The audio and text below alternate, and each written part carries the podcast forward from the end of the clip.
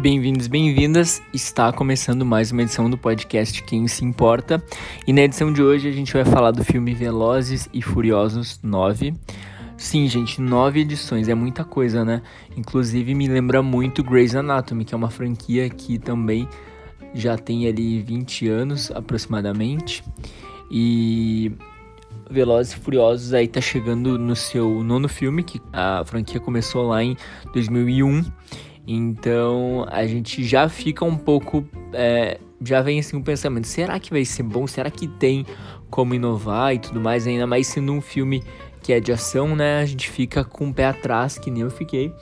Mas eu garanto para vocês que as minhas expectativas foram esmagadas, ou melhor, atropeladas. Mas antes de falar um pouco melhor do filme, eu preciso que vocês se inscrevam, vocês sigam podcast, Spotify onde você estiver ouvindo. Se inscreve também lá no meu canal do YouTube, Paulo Guedes com Z no final.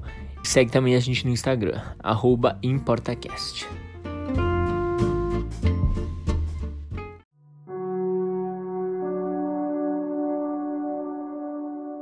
E muito obrigado pelas críticas e pelos elogios também, e pelos comentários e, e, por tudo mais. Mas vamos lá, vamos falar desse filme que é um 9 aí, dessa grande série, porque já teve muito personagem, já teve muita morte, já teve uma explosão. E aí você pensa, nossa, mas mais um filme de morte, explosão e tudo mais. Só que, meus amigos, não é só um filme. Eu olhei no IMAX, Claro que olhar num cinema de alta definição, acredito que tenha um impacto diferente, mas eu acho que só de olhar numa tela grande já deixa a experiência muito mais completa, né? Claro que se você assistir na sua casa também vai ser legal. Vou dizer que é um filme muito legal. Assim, eu tava com a, assim, eu tava com esperança que fosse bom, mas eu não sabia o que esperar, né?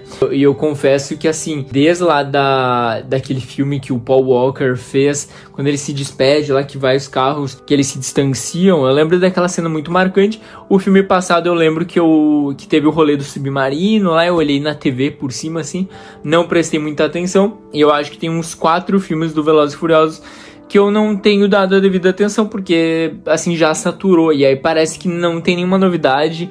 Agora, e aí tu pensa, nossa, é, não vai ter como eles fazerem mais uma novidade. Já teve Submarino, já teve Rio de Janeiro, teve muita coisa legal. Só que aí parece que o filme não vai conseguir se superar. E aí, volta esse diretor, o Justin Lin, e ele vai lá fala com o pessoal da NASA, fala com a galera da ciência do acelerador de partículas e consegue trazer coisas legais e coisas que são embasadas em ciência, porque a ciência é importante, a ciência nos protege, a ciência dá saúde, a ciência dá muita coisa. Então, assim, é claro que tem que ter fé, mas a, a ciência também é muito importante. E aí, esse filme, esse diretor, ele consegue lá pegar a raiz do negócio e consegue trazer efeitos visuais que conversam com a ciência. E, meus amigos e minhas amigas, é uma experiência magnífica. Então, como eu disse, esse diretor está voltando aí para o seu quinto filme da franquia. Eu acho muito curioso esses nomes que tem os filmes da franquia, porque começou com The Fast and the Furious, Too Fast, Too Furious e vai mudando. E, e, assim, gente, de verdade, quando um filme ele tá tão avançado no número dele, acaba cansando, né? Acaba dando mesmo essa fadiga. Só que aí, quando tem a Universal Pictures, né, que é uma empresa que investe muito dinheiro e nesse filme a gente consegue perceber que tem muita grana investida, tem muito efeito visual investido e são legais os efeitos. Não é uma coisa que tu vê que é tudo CGizado, tanto que eles vieram pro Rio para filmar. É, então assim, eles costumam ir nas locações mesmo. Ah, eu acho que isso é um ponto alto, apesar de que eu acho que assim, é tanta a localidade geográfica no filme que tem horas que tu pensa, poxa, eh, mas para que que eles estão indo lá? Eu já esqueci. Eles estavam antes, sabe? Então assim, é muito ponto. Não que seja um problema, não é um problema, mas é que só eu fiquei confuso mesmo. Talvez eu seja burrinho mesmo e não tem problema ser burro, mas eu sou. Mas assim, é, eu acho que assim, se fizessem uns três países ou, ou, assim, é que é muita coisa, a gente só vê que é embaralha o negócio. Mas assim, se joga, né? É um filme realmente ali pra gente se divertir, né? É uma ação pra gente se divertir, só que o legal é que tem o drama, né? Tem a parte ali da família. Pra mim, a parte mais interessante é realmente essa parte dos anos 80 ali, a parte é, dos flashbacks, porque consegue ter uma transição muito legal pro presente e não fica chato. Ah, eu acho que a música ajuda muito nisso também.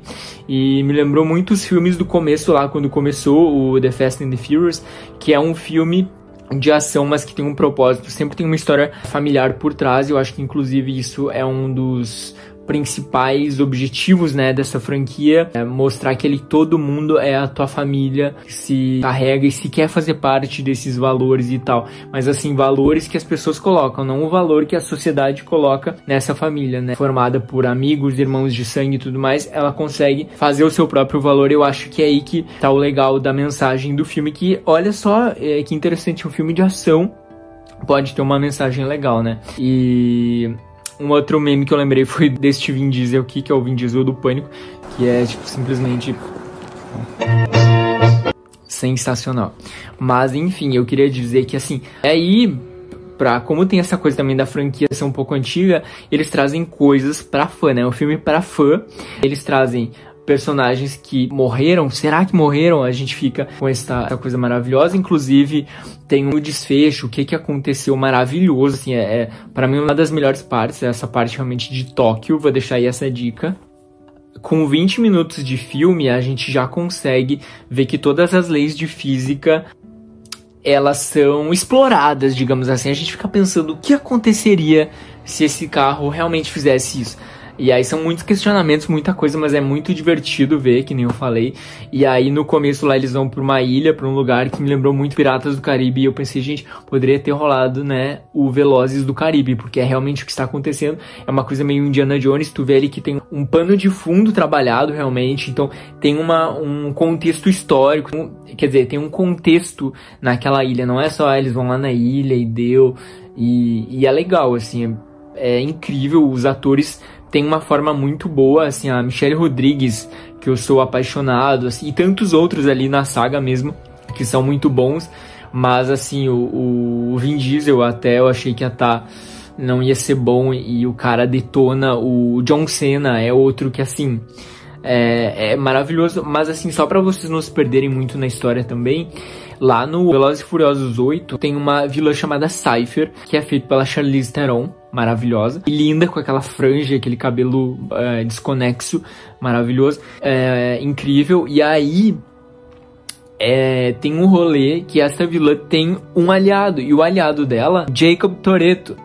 Que é irmão, né, da Mia e do Toretto e do Dom só que nunca foi mencionado, porque tem um trauma ali, tem uma distância, tem um, uma coisa muito pesada que envolve o pai deles e que a gente vai descobrir ao longo do filme o que aconteceu. E essa história não deixa o filme chato, é um filme longo, eu acho, teve ali umas, umas duas horas aproximadamente mas é um filme que consegue não ser monótono, né? E, porque assim, é, tem filme de ação que mesmo explodindo coisa e tudo mais, e sendo um filme dinâmico, ele te deixa cansado. Não é o caso desse filme, porque, que nem eu disse, as histórias são muito boas, né?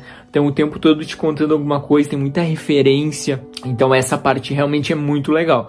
Eu não lembro se a mãe do, dos Toreto tá viva. Eu não lembro se em algum momento da série ela apareceu. Se alguém souber, pode me dizer aqui. Mas é muito legal porque tem uma mulher é, tem uma personagem interpretada pela Ellen Mirren que eu acredito que possa ser a mãe, né? Mas eu não tenho certeza, então ela tá lá, mas ela, eu acho que caberia perfeitamente como mãe de Toreto, porque ela é perfeita. Porém, eu não sei se ela já apareceu em outros momentos da série, mas ela tá lá, neste filme.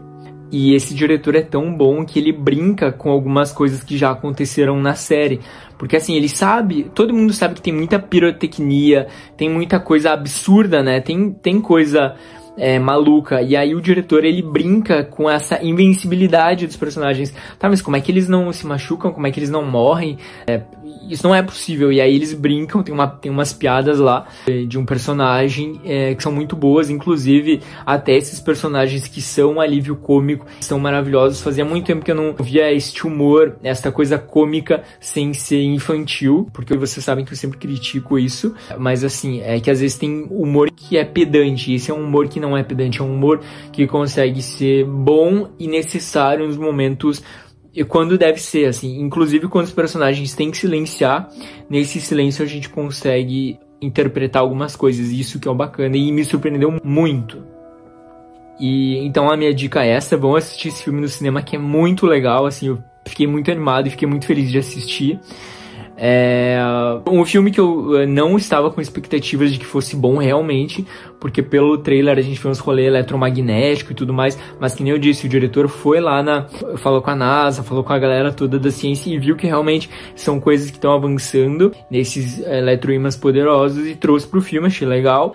Assim, dessa vez os Velozes e Furiosos foram longe demais. Eu acho que vocês só vão poder entender isso depois de ver o filme, porque tem um rolê que homenageia filmes tipo ET, Gravidade. Não quero dar muito spoiler, mas enfim, vão assistir que é um filme muito legal. Quem já assistiu os outros e quem é fã da franquia não vai se arrepender. Inclusive, para quem não tá lembrado, o Velozes e Furiosos 8, ele foi o filme que mais arrecadou em 2017 aqui no Brasil. Foi o filme que mais vendeu.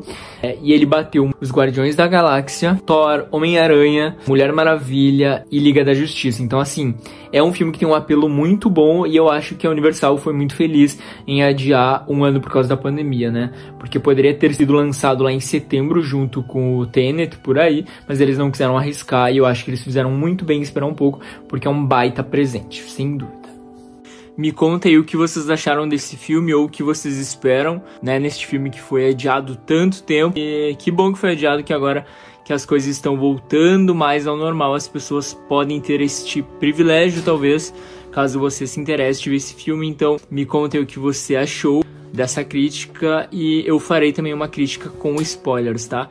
Beijo para quem é de beijo e abraço para quem é de abraço. Tchau!